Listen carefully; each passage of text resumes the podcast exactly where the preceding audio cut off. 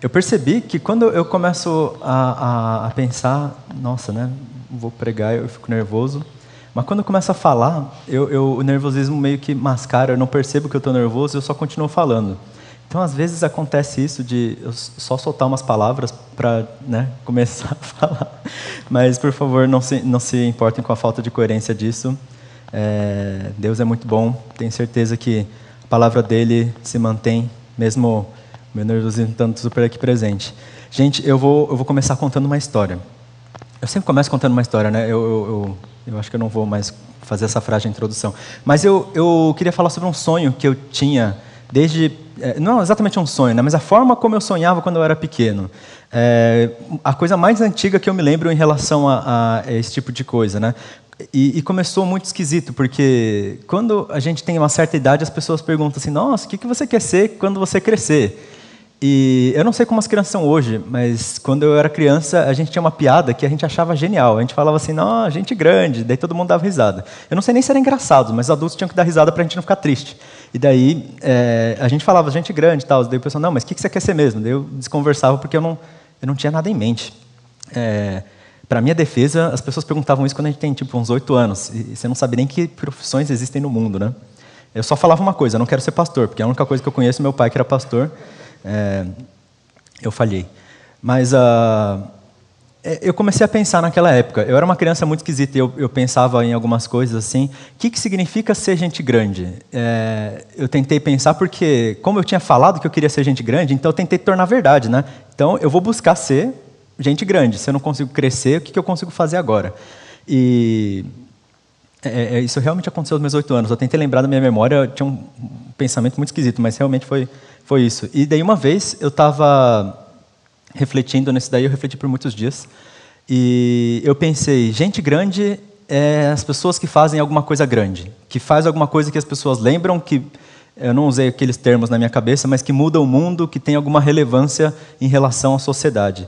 Mas eu queria fazer alguma coisa grande. Eu só queria marcar outras pessoas, alguma coisa para deixar, ah, eu consegui cumprir o que eu tinha que cumprir, o que eu tinha que fazer. Eu tenho agora um propósito. Agora eu tenho o que eu quero ser quando crescer. E daí eu pensei, o que eu preciso então para alcançar isso daí? Não, esqueci logo depois que eu estava pensando sobre esse assunto, nunca mais revisitei, nunca mais não, mas não revisitei naquele momento da minha vida. E por causa desse sonho de eu quero ser gente grande e eu quero fazer alguma coisa grande, eu continuei pensando e aos nove anos eu, o, o, meu sonho tomou um pouco mais de formato. Eu queria ser um, um, cientista revolucionário que construía coisas, porque a Vitória, minha prima, dizia que queria ser astronauta. Você lembra disso? É, e daí eu falei assim, nossa, eu vou construir uma nave. Anos depois eu percebi que essa é uma coisa ultra difícil de fazer, estudar muito, e que eu não tenho dom. Então, não, não deu certo, obviamente. Eu não virei um cientista revolucionário, mas aos nove anos eu pensei nisso. Esqueci logo depois também. Aos onze anos eu queria ser escritor.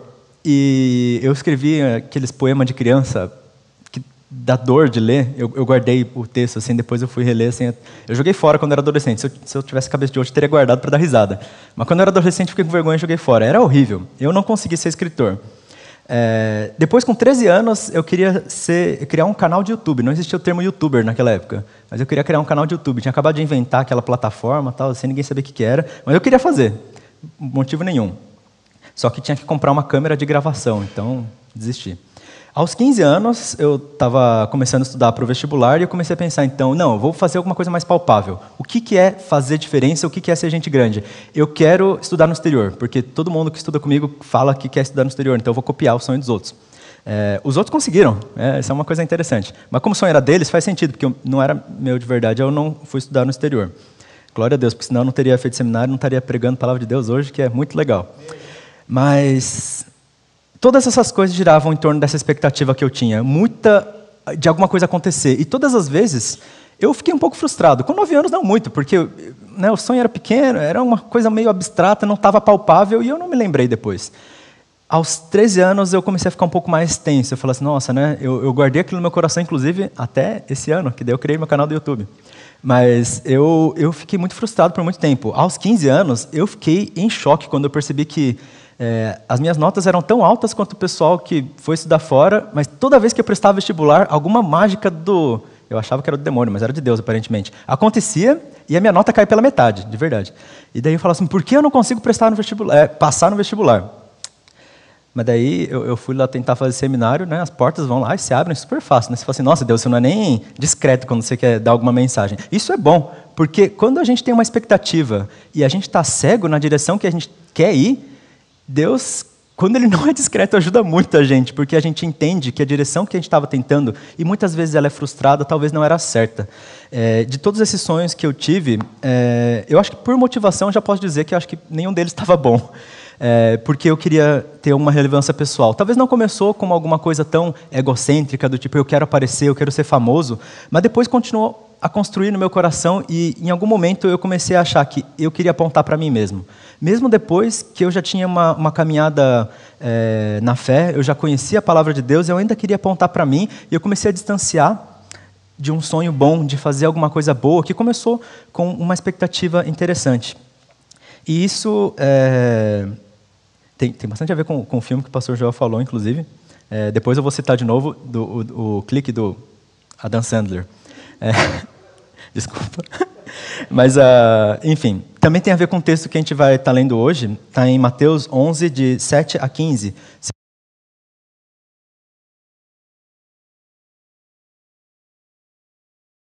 Na NVI.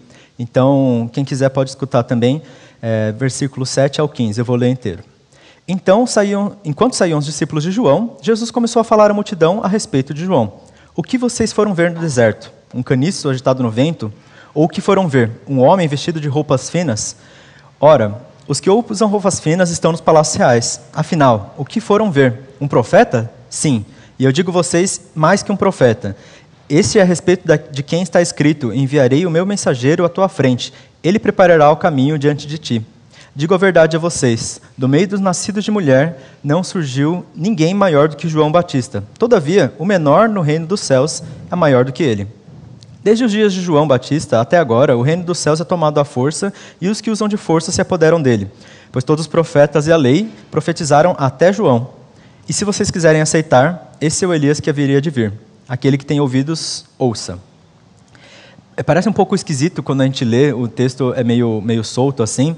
Uh, algumas coisas a gente fala, nossa, não faz nem sentido, por que, que Jesus está falando isso? Inclusive, logo antes, Jesus entrou nesse assunto porque os discípulos de João vieram trazer uma pergunta de João Batista para Jesus.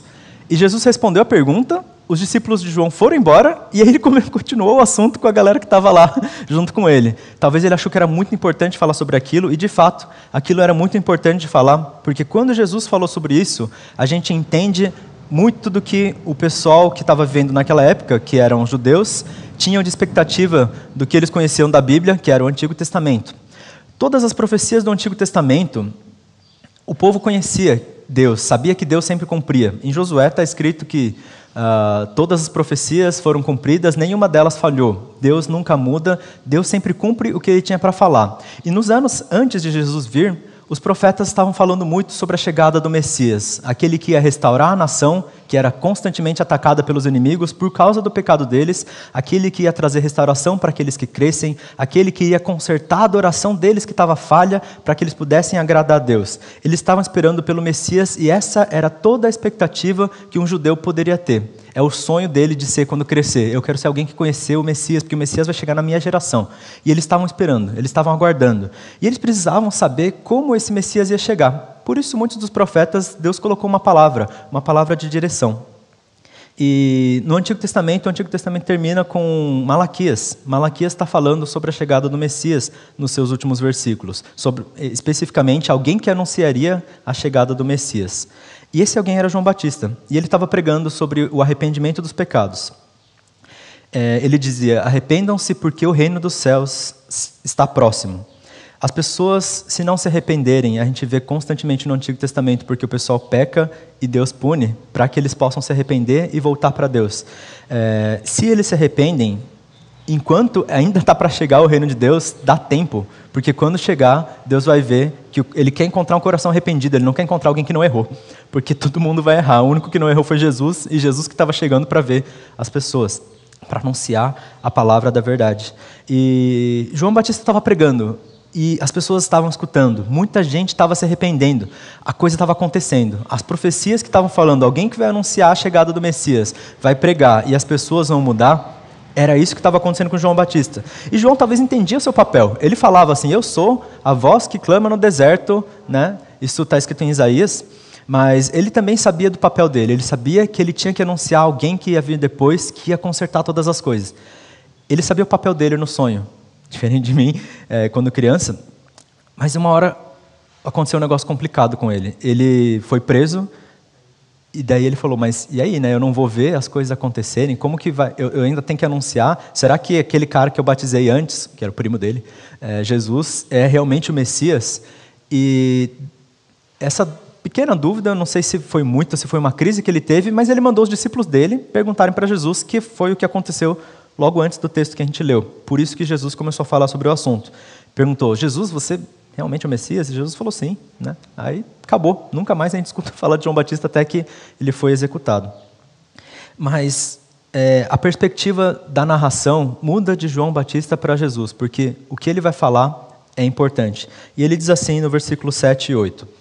É, enquanto, enquanto saíam os discípulos de João, Jesus começou a falar à multidão a respeito de João, que vocês foram ver no deserto um caniço agitado pelo vento, ou o que foram ver? Um homem vestido de roupas finas? Ora, os que usam roupas finas estão no palácio, nos palácios reais. É, muitos dos ouvintes de Jesus também eram ouvintes de João Batista anteriormente. E eles estavam, eles tinham ouvido eles estavam entendendo o que, que era. Arrependam-se porque o reino de Deus está próximo. E Jesus, quando ele começou a pregar, a primeira coisa que ele disse é: arrependam-se porque o reino de Deus está próximo. E daí eles foram falar: qual que é a expectativa que vocês tinham? Qual que era todo o ensino que vocês tiveram desde criança, geração após geração, sobre quem vocês estavam ouvindo falar. Quem que vocês estão esperando? Vocês estão esperando alguém da realeza? Vocês estão esperando um caniço agitado ao vento? Vocês estão esperando alguém no deserto que vai pregar alguma palavra poderosa? Porque Isaías falava que havia a partir do deserto, né? O que, que vocês estão de expectativa? É o que Jesus perguntou para eles. Porque quando João Batista estava em dúvida sobre quem era o Messias, era a mesma dúvida que as pessoas que estavam ouvindo Jesus tinham. Quem é o Messias? Qual que é o sinal que vai vir? Como que eu interpreto todas aquelas profecias para saber quando ele está vindo? Como eu vou saber quem que é Elias? Porque Malaquias diz que Elias vai chegar. O que, que vocês estão esperando? É o que Jesus perguntou para eles. Para mim, quando eu era criança, eu estava esperando ser alguma coisa hoje, na nossa vida cristã, muito do que a gente espera é do tipo, nossa, expectativa é que Jesus volte para a gente ver o reino dele em glória, para ele consertar as coisas, para ele trazer cura, para a gente conhecer cara a cara o mestre que a gente segue, aquele que nos salvou. Qual que é a nossa expectativa? A gente tem pequenas e grandes também, né? Essa é a maior expectativa da vida do cristão mas muitas pequenas também, né? Às vezes a gente tem o sonho de fazer algum curso universitário, tem gente que tem o sonho de ter casa própria, tem gente que tem o sonho de ter um, um tipo específico de carreira e vai trabalhando até chegar lá. Sonhos pequenos e grandes fazem parte da nossa vida. E essa expectativa a gente precisa entender para poder entender o próximo passo. Por isso Jesus começa perguntando isso: o que vocês esperavam ver? E daí ele continua falando no versículo 9 e 10. Afinal, o que foram ver?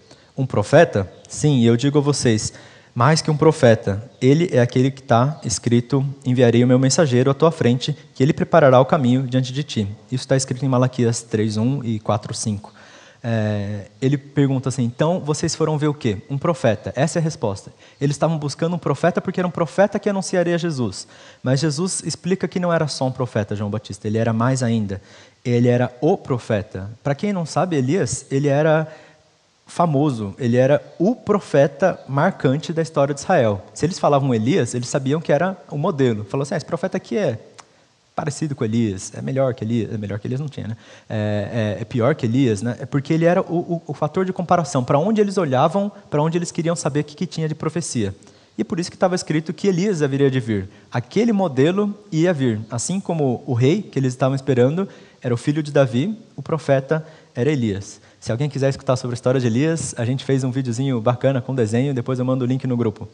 Mas por que, que Jesus chama ele de o mais importante daqueles nascidos de mulher? Entre as pessoas que estavam vida, vivas, João Batista era mais importante porque, diferente de todas as outras pessoas que viveram antes e naquele momento, e diferente de todos os outros profetas, João estava anunciando alguém mais importante de todos. Ele estava anunciando o Messias. Ninguém teve um cargo maior do que ele humanamente. Mas Jesus também diz que isso é menor do que qualquer um no reino dos céus. É, ele diz que esse mensageiro que Malaquias anuncia é, era João Batista e o que Malaquias anuncia, o que é estranho, porque ele não usa a palavra Messias, ele fala que o dia do Senhor chegará e Deus vai fazer, Deus virá e vai fazer. Ele já já deixa ligado que o Messias também era Deus e o povo ainda tinha dificuldade de entender que Jesus tanto era o Messias, o líder que o povo esperava, como o Deus que eles adoravam. Isso estava escrito ainda, é, Malaquias escreveu 400 anos antes de Jesus vir e João Batista pregou alguns meses antes de Jesus aparecer, né? É, mas a mesma mensagem conectada como se fosse parte 1 e parte 2, por mais que tenha 400 anos de separação. Enfim, por 400 anos o povo ficou sem receber profecias, que Malaquias foi o último no Antigo Testamento, e eles guardaram aquela expectativa. Imagina alguém que guarda um sonho sem poder realizá-lo e vai acumulando. Eu não sei vocês, mas o, o meu sonho de o que eu queria ser quando crescer continuou me angustiando até que hoje eu cresci e eu, eu, sou alguma coisa. Então não me angustia tanto mais. Ainda um pouco, porque eu ainda não sou por completo o que Deus me chamou para ser e eu estou tentando procurar. A gente tem essa angústia. E a angústia é muito pior quando ela não está completa, quando ela não está cumprida. É... E isso gera o, o, o nosso conflito. Né? Eu chamei a mensagem de hoje de o desafio da expectativa, e o desafio da expectativa é esse conflito que a gente tem quando a gente espera alguma coisa, seja nos nossos sonhos, seja na nossa vida cristã, seja qualquer outra expectativa que a gente tenha, ou, por exemplo, no filme, que ele queria ver é, promoções da carreira dele. Ele queria ser o chefe, ele queria ser sócio do negócio que ele tinha, o, o, o Adam Sandler, esqueci o nome do, do personagem dele, e o controle fazia ele poder avançar, porque ele não queria esperar, ele não queria saber se ele chegaria ou não chegaria lá, ele queria chegar. Ele estava olhando lá para frente sem viver a vida dele. E o que ele perdeu foi os anos que ele podia ter vivido e vivido diferente. Porque é, quando ele avançava no tempo, a vida dele, inclusive, tomava o pior rumo. É, por mais que ele conseguisse o que ele queria. E a angústia dele foi tão grande que ele tentou tomar um, um corte de caminho. E a gente também tem isso, a gente tem essas angústias, a gente tem sonhos, e quando esses sonhos são frustrados, é, para mim, pelo menos, dentre essas coisas que eu sonhei, é, os que foram frustrados doeram muito mais, por mais que hoje eu não tenha muita vontade de. Eu não gostaria de ter estudado, e, e talvez nem no futuro estudar no exterior, mas isso doeu mais do que, por exemplo, ah, eu queria ser escritor, porque hoje eu escrevo. Né? Deus é um cara esquisito, porque eu, eu não sei porque eu queria ser um escritor, eu não gostava de português, mas hoje eu gosto bastante. E acabou acontecendo. Então, sobre isso eu não tenho muito arrependimento. Sobre o que a gente não vê acontecer é horrível. E para os judeus, eles não viam nunca o Messias chegar. Passou 400 anos. E veio várias pessoas falavam assim: Eu sou Messias, deixa eu aqui libertar Israel, vou matar todos os romanos. Daí eles falavam assim: será que o Messias né, tinha que fazer isso? Né? Daí ele perdeu, os romanos voltaram, ganharam dele e falaram assim: Não, mas o Messias não perde. Então ele não deve ser o Messias. Daí apareceu outro, começou a falar umas baboseiras assim, acho que não deve ser o Messias. Aí apareceu um Jesus, que falou assim: Eu sou o Messias. Ele falou assim: Já ouvi isso aqui um monte de vezes, não deve ser você. Eles estavam em dúvida, e mesmo João Batista ainda sabia que era. Ele viu é, Pombinha, Espírito Santo descendo em Jesus, confirmando quem era, e ele ainda estava lá, tipo, mas, mas será? Porque enquanto a gente não vê a nossa expectativa se cumprir, a nossa dúvida nos deixa tão angustiados que, mesmo a gente tendo uma prova na nossa frente, a gente não acredita. Mesmo eu sabendo que meu chamado era pastoral, eu ainda queria fingir que não era, continuar prestando vestibular, não falar para ninguém. É, depois eu conto algum dia a história do meu chamado, mas eu escondi com tanto sucesso que as pessoas não sabiam, mas Deus pegou e contou para outro pastor. Daí ele pegou e veio me confrontar, falou assim: oh, então você tem chamado, né? Deus falou. Eu falei: mas como Deus falou? Porque eu não tinha dito para ninguém, né? Você não deveria ficar sabendo. Deus roubou minha privacidade, eu tinha deixado, né? Mas é, foi ótimo, porque eu acho que se não fosse aquele empurrão eu não teria ido. E eu teria continuado frustrado, porque a expectativa que eu tinha era de, de, ter uma vida relevante. E a minha vida só é relevante quando eu vivo na vontade de Deus. Para os judeus, a vida deles só ia ser relevante se eles crescem no Messias que estava cara a cara com eles. Não era alguém que estava distante. A gente ouviu falar de Jesus faz dois mil anos, que ele nasceu e que ele morreu e ressuscitou e mudou o rumo do mundo, e a gente ouve falar dele distante. E ele ainda tem impacto nas nossas vidas. Imagina se ele tivesse cara a cara aqui, Imagina se não fosse eu aqui na frente, eu estou sentado aqui, Jesus está falando. A gente ia até desligar todas as luzes e só falar assim: não, Jesus, fala aí, né? Não, não quero nem prestar atenção em outras coisas, porque não dá. E ainda assim a galera não cria. Por isso que Jesus falava que quem não crê não vai receber é, a vida eterna, e quem não crê não recebe do reino dos céus, o reino de Deus. Não faz parte desse reino. É, ou seja, quem não crê, em outras palavras, nunca vai cumprir sua expectativa, vai viver eternamente esse conflito de não ter o seu sonho realizado, porque talvez tenha o sonho errado e talvez não percebeu que o sonho já está cumprido. É...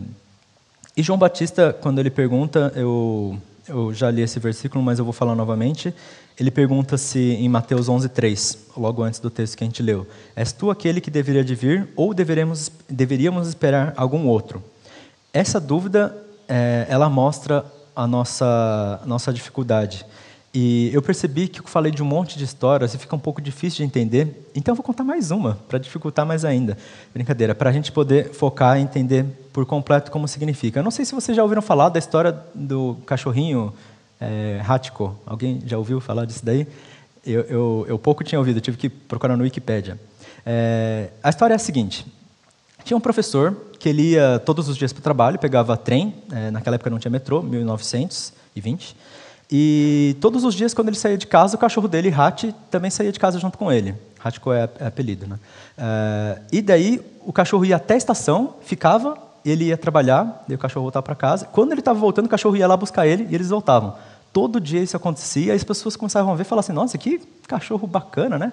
Toda vez acontece isso, ele não precisa nem colocar coleira nem nada, e o cachorro estava lá, indo com ele todos os dias para o trabalho. Só que teve um dia que o professor teve um infarto e ele morreu. E daí ele não voltou para a estação e o cachorro estava lá. Depois que ele morreu, a família dele foi buscar o cachorro, levou ele para casa dos parentes e o cachorro fugiu para casa do dono antigo. E daí um aluno do professor, que também cuidava do cachorro de vez em quando, falou: Não, então eu vou adotar o cachorro. E daí começou a cuidar dele, mas o cachorro fugiu e foi para a casa do dono antigo. Depois de um tempo, o, o, cachorro nem voltou mais. Ele só ia para a estação e ele ficava lá todos os dias, esperando na estação, até que, dez anos depois, ele não aguentou e morreu.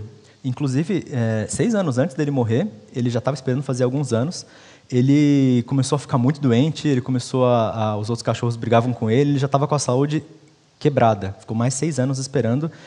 Isso porque ele só viveu com o dono desde que ele nasceu até o primeiro ano de vida. Ele viveu 11 anos e 10 deles ele ficou esperando pelo dono que nunca voltou na estação.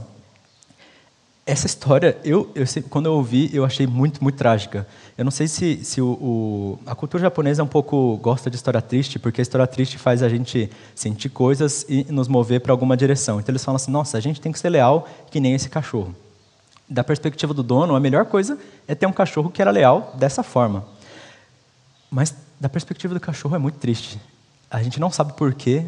O nosso objetivo de vida desaparece algum dia e a gente passa a nossa vida inteira esperando por alguma coisa que nunca vai chegar e nunca vai cumprir, deve ser a pior coisa do mundo. Esperar a vida inteira por uma expectativa que nunca se cumpriria. O pessoal que estava esperando pelo Messias e não via em Jesus o Messias continuou esperando até a vida deles acabar. Tiveram uma morte tão triste quanto a desse cachorro. É... Esse é o nosso desafio, a frustração. Mas a palavra de Deus nunca termina num tom ruim, porque do desafio tem uma solução, e a solução significa cumprimento dessa expectativa. Para João Batista, esse cumprimento vem na resposta de Jesus. Quando Jesus disse que ele era o Messias, ele respondeu dessa forma. Ele não disse sim, ele disse assim no versículos é, 4 e 5 de Mateus 11. É, Voltem e anunciem a João o que vocês estão ouvindo e vendo. Os cegos vêm, os aleijados andam, os leprosos são purificados, os surdos ouvem, e os mortos são ressuscitados, e as boas novas são pregadas aos pobres. Isso bastava para dizer que Jesus era o Messias, porque a chegada do Messias não ia ser, ah, a gente vai conquistar a nossa terra que Roma roubou. Ah, nossa, a gente vai brigar um monte de coisa. Ele vai falar quem de nós está certo quando a gente tem que interpretar a Bíblia. Ele vai falar quem que é mais importante. Ele vai falar quem que senta do lado dele, direita e na esquerda.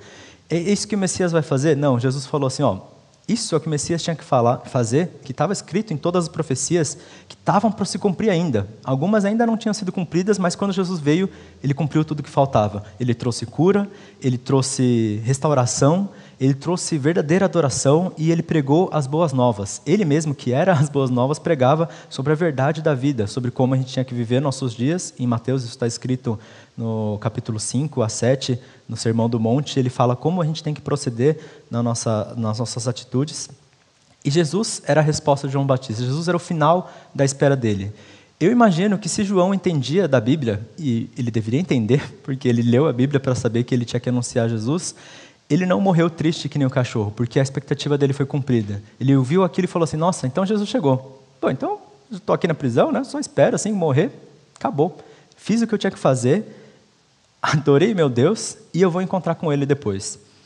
É, inclusive, uma das coisas que Jesus falou: os mortos são ressuscitados. Então ele sabia que ele veria novamente a Jesus, o mestre dele, em glória. É... Para aqueles que ouviam Jesus naquele momento, qual era o conflito e qual era a solução que eles tinham?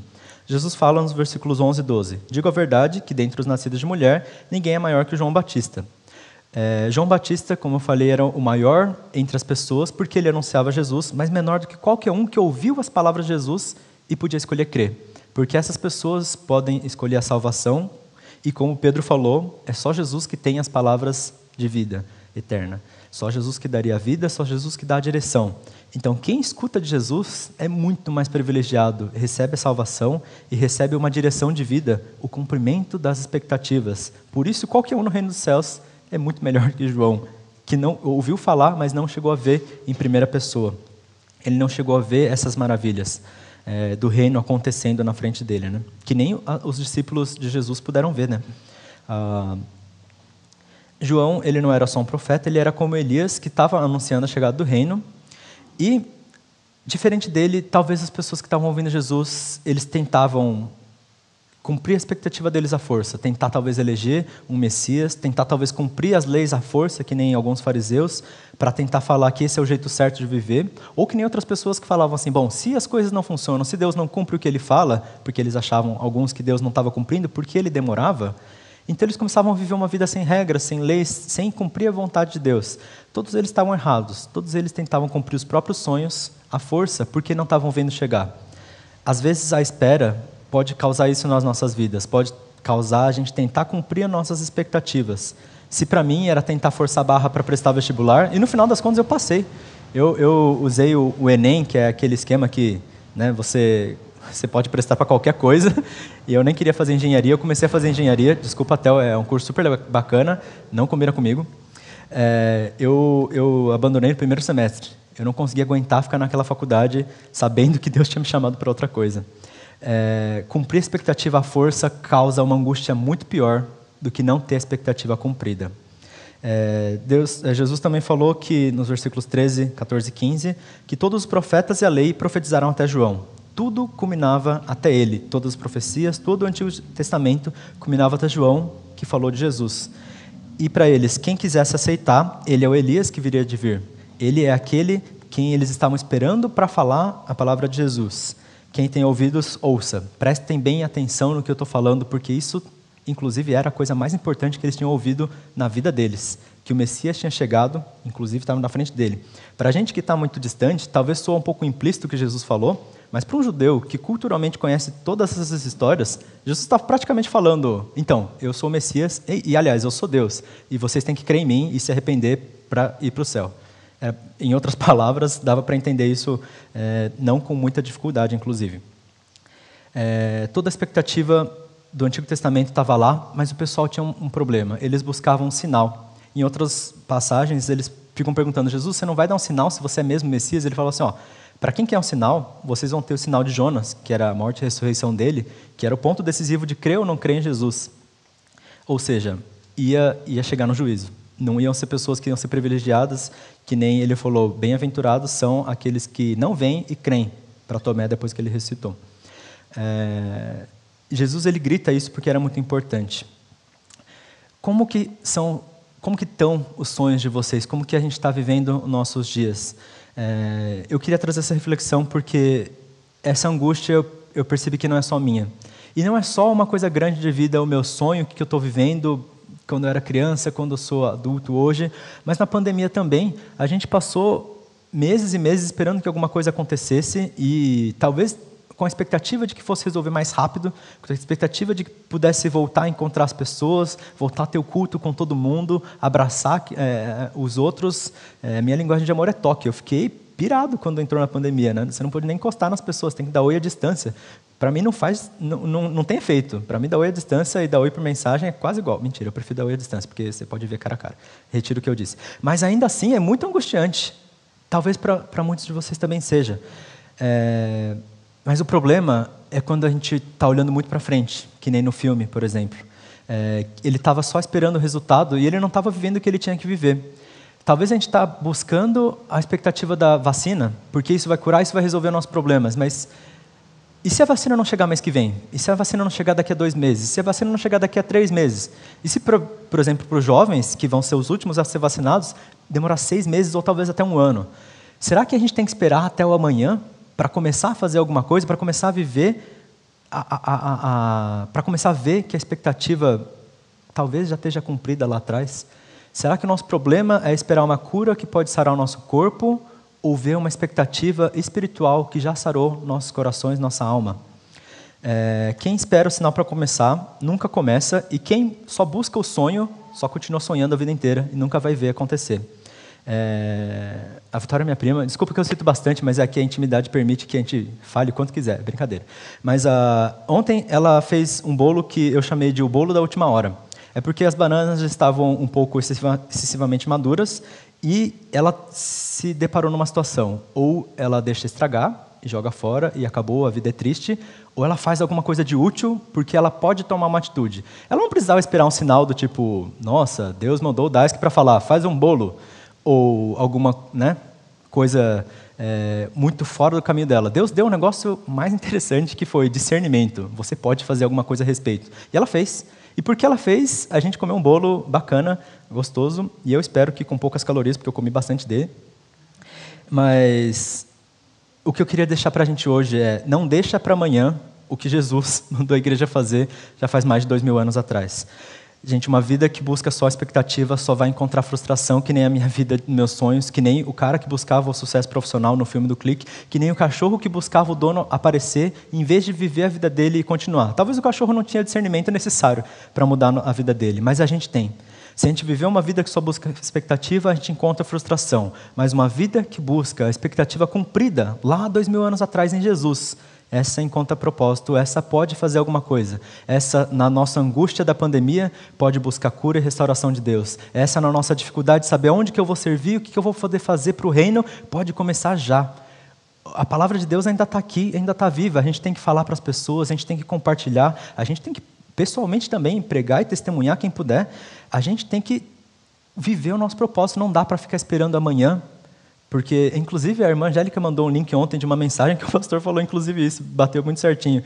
Que quem fica só falando assim, ah, nossa, né, Jesus não chegou, então acho que eu não vou começar, Jesus não chegou ainda. Ele falou assim, exato, Jesus ainda não chegou, então começa, porque quando ele chegar, você tem o que mostrar. É...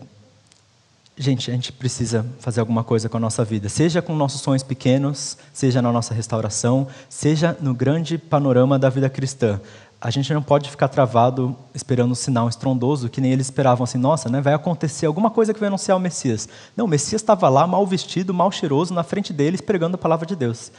E o Messias ainda está aqui entre nós. Agora ele deixou o Espírito Santo, a gente não tem desculpa para não viver a nossa vida, a nossa expectativa que já foi cumprida. Isso resolve as nossas dificuldades.